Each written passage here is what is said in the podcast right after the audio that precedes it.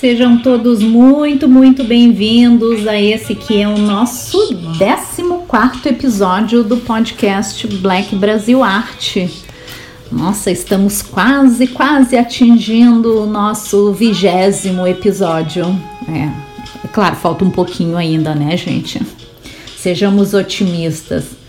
Quero agradecer então aos fiéis ouvintes, né? É muito gostoso saber que nós estamos progressando né, na nossa audiência, que ela já saiu do território nacional. Isso para nós é bem interessante. Saber que os temas que nós estamos trazendo aqui são relevantes também em outras fronteiras. O pessoal tem gostado bastante tenho recebido alguns feedbacks muito interessantes.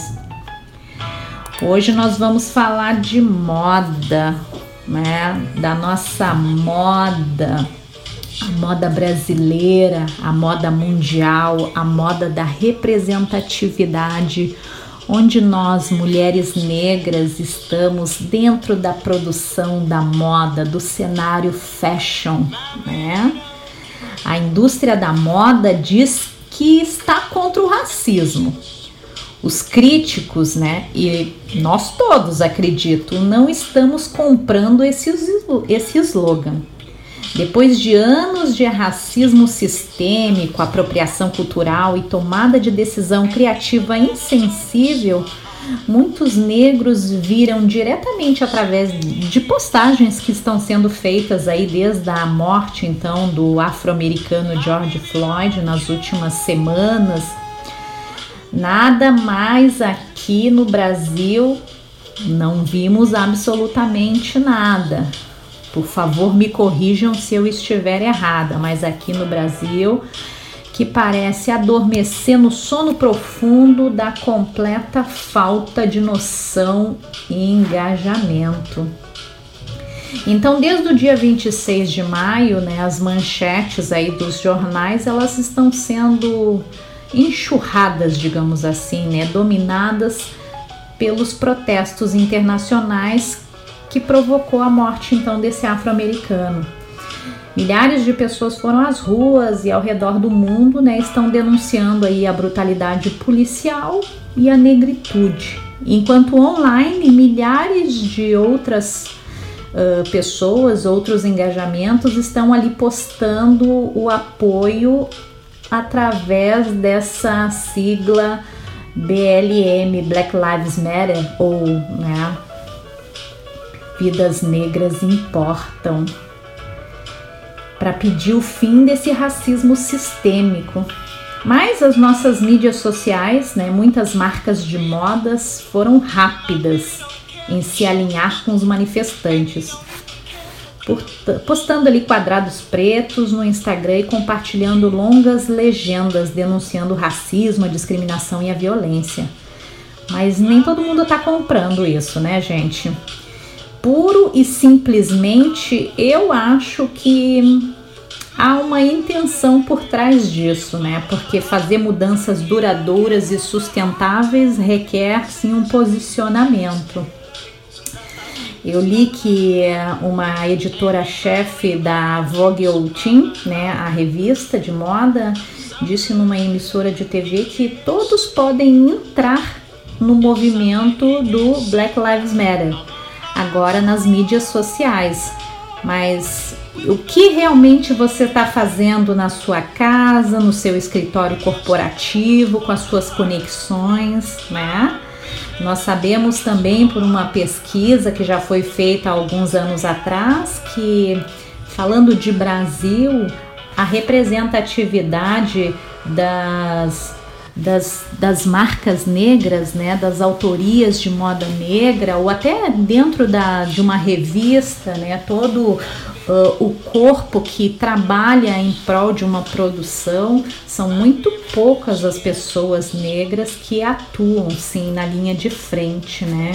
Então há um certo descompasso, um certo desconexo.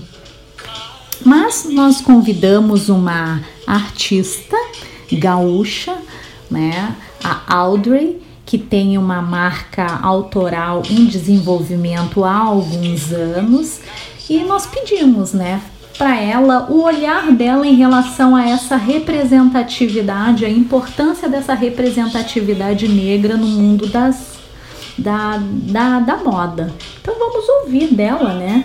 Que é essa nossa convidada. Olá, tudo bem? Eu sou a Audrey Achinchi, tenho 34 anos, moro em Porto Alegre. Eu sou formada em design visual, pós-graduada em moda e marketing pela SPM. É... Trabalho com criatividade. Minha criatividade ela bomba o tempo inteiro, não importa onde eu esteja. Uh... Sempre tem uma forma constante para me inspirar. É, minha primeira experiência com empreendedorismo foi com a Dois Doces. Eu tinha uma marca de doces onde eu era doceira, era dona dessa marca, eu fazia toda, fazia tudo, né? Eu fiz a marca andar, começou devagarinho e aos poucos ela começou a tomar uma proporção enorme, linda. Eu tive bastante visibilidade e ela durou quatro anos. Foram quatro anos incríveis de muito sacrifício e muitas coisas boas, muito aprendizado. É... Ser empreendedora, né? Hoje eu vendo a minha arte, mas em forma de ilustração, forma de desenho. Antes eu fazia arte em formas de doces e hoje eu sigo, porém, fazendo as estampas e as modelagens das peças que eu vendo da minha marca. É, eu vivo disso. E é muito legal porque eu consigo trabalhar em vários âmbitos dentro da criação, né? dentro da produção de, da, de arte mesmo, eu digo do desenho. E eu também faço ilustração em parede, freehand. É, faço ilustração para camiseta. Eu trabalho com essa parte artística onde eu posso ressignificar bastante coisas para mim. É, posso me fortalecer e através da minha arte eu tenho me fortalecido cada vez mais, cada dia mais, com o feedback que eu tô tendo através dela. Né?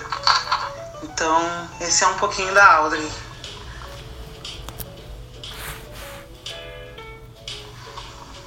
Então, como eu tinha mencionado, eu tive uma marca de doces. Quando eu encerrei esse ciclo, automaticamente já ficou latente a vontade de desenhar. Eu sempre desenhei, sempre gostei de desenhar. E naquele espaço de tempo eu pude aproveitar e, e exercer bastante desse meu dom, né? E, me, e me aprimorando a cada dia. E foi então que várias pessoas do meu convívio começaram a me incentivar a trabalhar com isso, né? A trabalhar com, com, com os meus desenhos, com as minhas ilustrações. E eu comecei então a desenhar e o primeiro trabalho que eu fiz de estampa mesmo foi para Sou Alma, a marca de uma amiga minha, Renata De Luca. E onde ela desenha, onde ela escreve as, as frases, são frases autorais. E eu produzi estampas de algumas coleções, né? Então foi a primeira experiência que eu tive mesmo, uh, eu digo de trabalho mesmo real com, com os meus desenhos, né? Então aquilo me incentivou bastante para fazer a história das estampas. Eu sempre pensei né, em, em trabalhar com estampa, eu sempre tive vontade, mas não tinha muita coragem.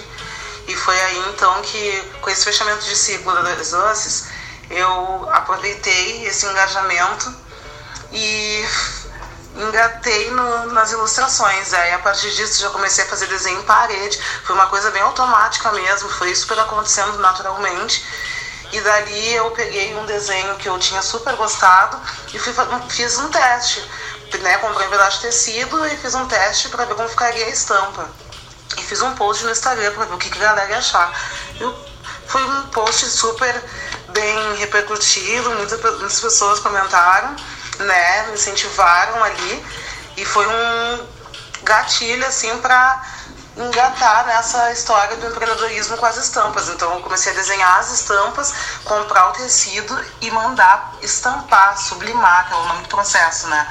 De sublimação, estampa corrida para criação das peças, os kimonos, foram as, as primeiras peças que eu produzi. Hoje eu estou vendendo no inverno corta-ventos com reaproveitamento dos tecidos que eu tenho do verão, da coleção de verão ainda, porque eu não consegui, né, com essa história da pandemia, não foi possível comprar um material novo e produzir uma coleção nova, então pensei também em mudar um pouco o propósito da minha marca e pensar bem mais no consumo consciente, né? E tanto na questão da gente consumir coisas com valor muito alto, quanto no quesito de valorizar, sim, o microempreendedor que faz todo esse processo com carinho e né, produz peça a peça. É um processo bem extenso, né? Não é fácil, mas é muito gostoso o resultado, é muito legal tu ver depois a pessoa usando uma roupa que foi tu que desenhou. A modelagem e a estampa é muito gratificante. É muito legal mesmo. E então meu propósito é fazer com que as pessoas valorizem tudo isso, valorizem as minorias, valorizem o microempreendedor, valorizem o pequeno que produz aquilo com amor, com carinho. Tem toda uma história por trás de cada produção, cada coisa que a gente faz. Vem muito amor.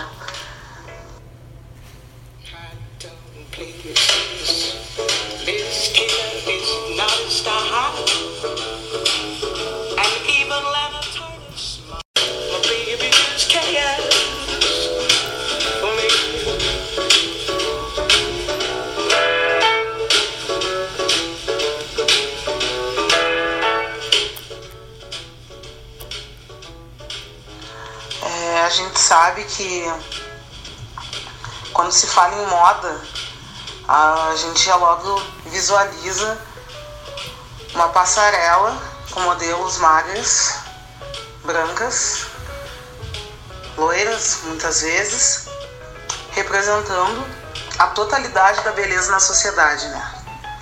Então a gente parte do princípio que a moda é representada por esse estereótipo que ele é muito idolatrado pela sociedade, né? Ele acabou sendo o molde perfeito, né? Teoricamente criado pela, pela pelo homem branco. E a mídia fortaleceu isso de forma com que o resto da população, né, diferente desse padrão, não tivesse essa representatividade né, nos meios de beleza. Então hoje uh, trabalhar com moda, né, com beleza, com o que a pessoa vai vestir, tu está desenhando uma peça para a pessoa usar, ela vai usar, ela vai se sentir bonita com aquilo, né? Tu vai estar tá representando a beleza e tu sendo a autora, né, no caso, é, negra que produz esse, esse material e tu consegue ter um engajamento no meio desses espaços que não são representados por ti, é, é bem gratificante. É, é, um, é difícil essa conquista porque tu acaba vendo que tu não tem representatividade. É tu e no máximo mais um outro empreendedor. É, tu acaba vendo que tu não enxerga outras pessoas com esse estereótipo né, representando espaços de beleza. A gente não é ligado à beleza, né?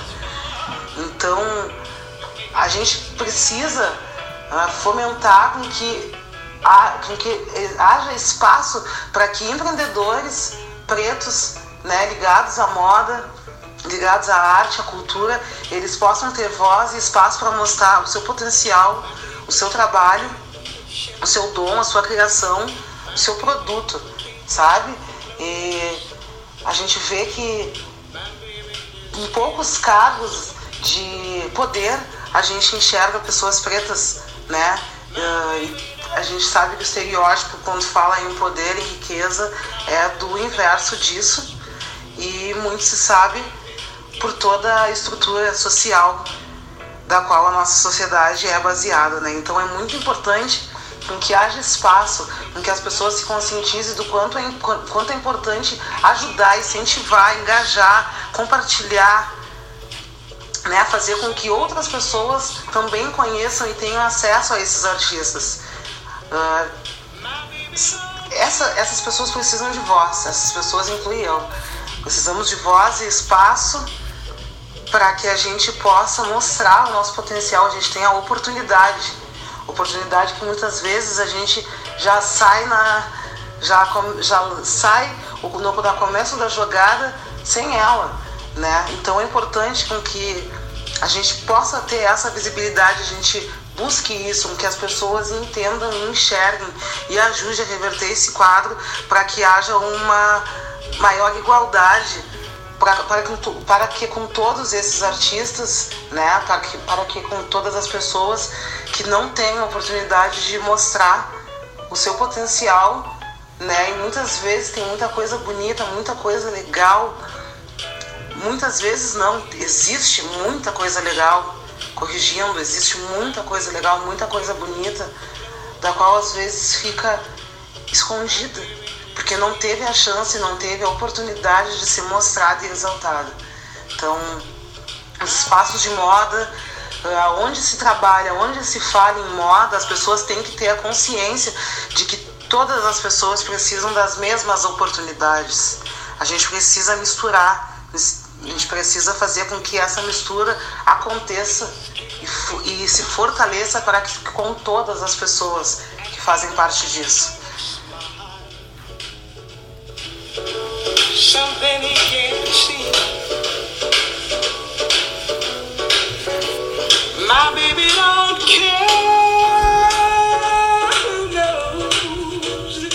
É isso aí. A Audrey toca exatamente em feridas relevantes né, para o nosso pensamento daqui por diante. Alô empresas, alô empresários, né? Alô setor corporativo, né? Em meio a essa pandemia e essa crise, né? Já não dá mais para tapar o sol com a peneira. Nós somos uh, uma das forças motriz, tanto a população que é afrodescendente, né, afrodeclarada descendente no nosso país, que é um número relevante, mais de 50%, mas também os empreendedores, né, que contribuem aí ativamente para a economia no país. Economia essa que vai ter que se reestruturar, né? Então, tudo faz sentido quando a, a gente vê, então, em relação à moda, nos bastidores, né, no set, nas capas de revistas, nas peças para passarelas e nas equipes escolhidas para criar essas campanhas publicitárias. Os negros raramente são encontrados nessas e em várias outras posições de poder. Novamente, alô empresariados, alô corporações, alô conselhos de grandes multinacionais. A palavra de ordem agora é diversidade, equidade de gênero e principalmente raça na base dessas instituições, sejam elas públicas ou privadas.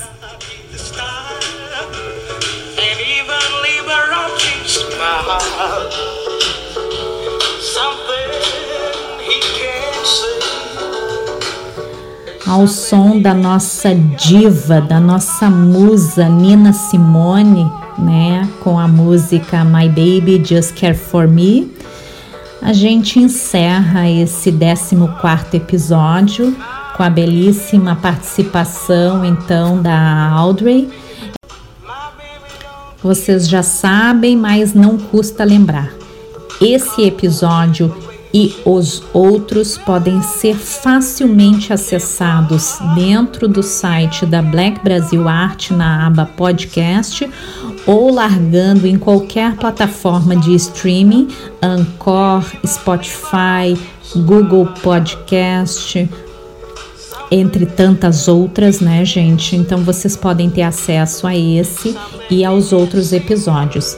Também uh, a gente frisa que os nossos episódios eles são gravados, então, né, em boa parte das da, das entrevistas vocês têm os ruídos, seja da entrevistada ou aqui comigo, tá? A todos um grande, grande, grande, grande abraço invernal.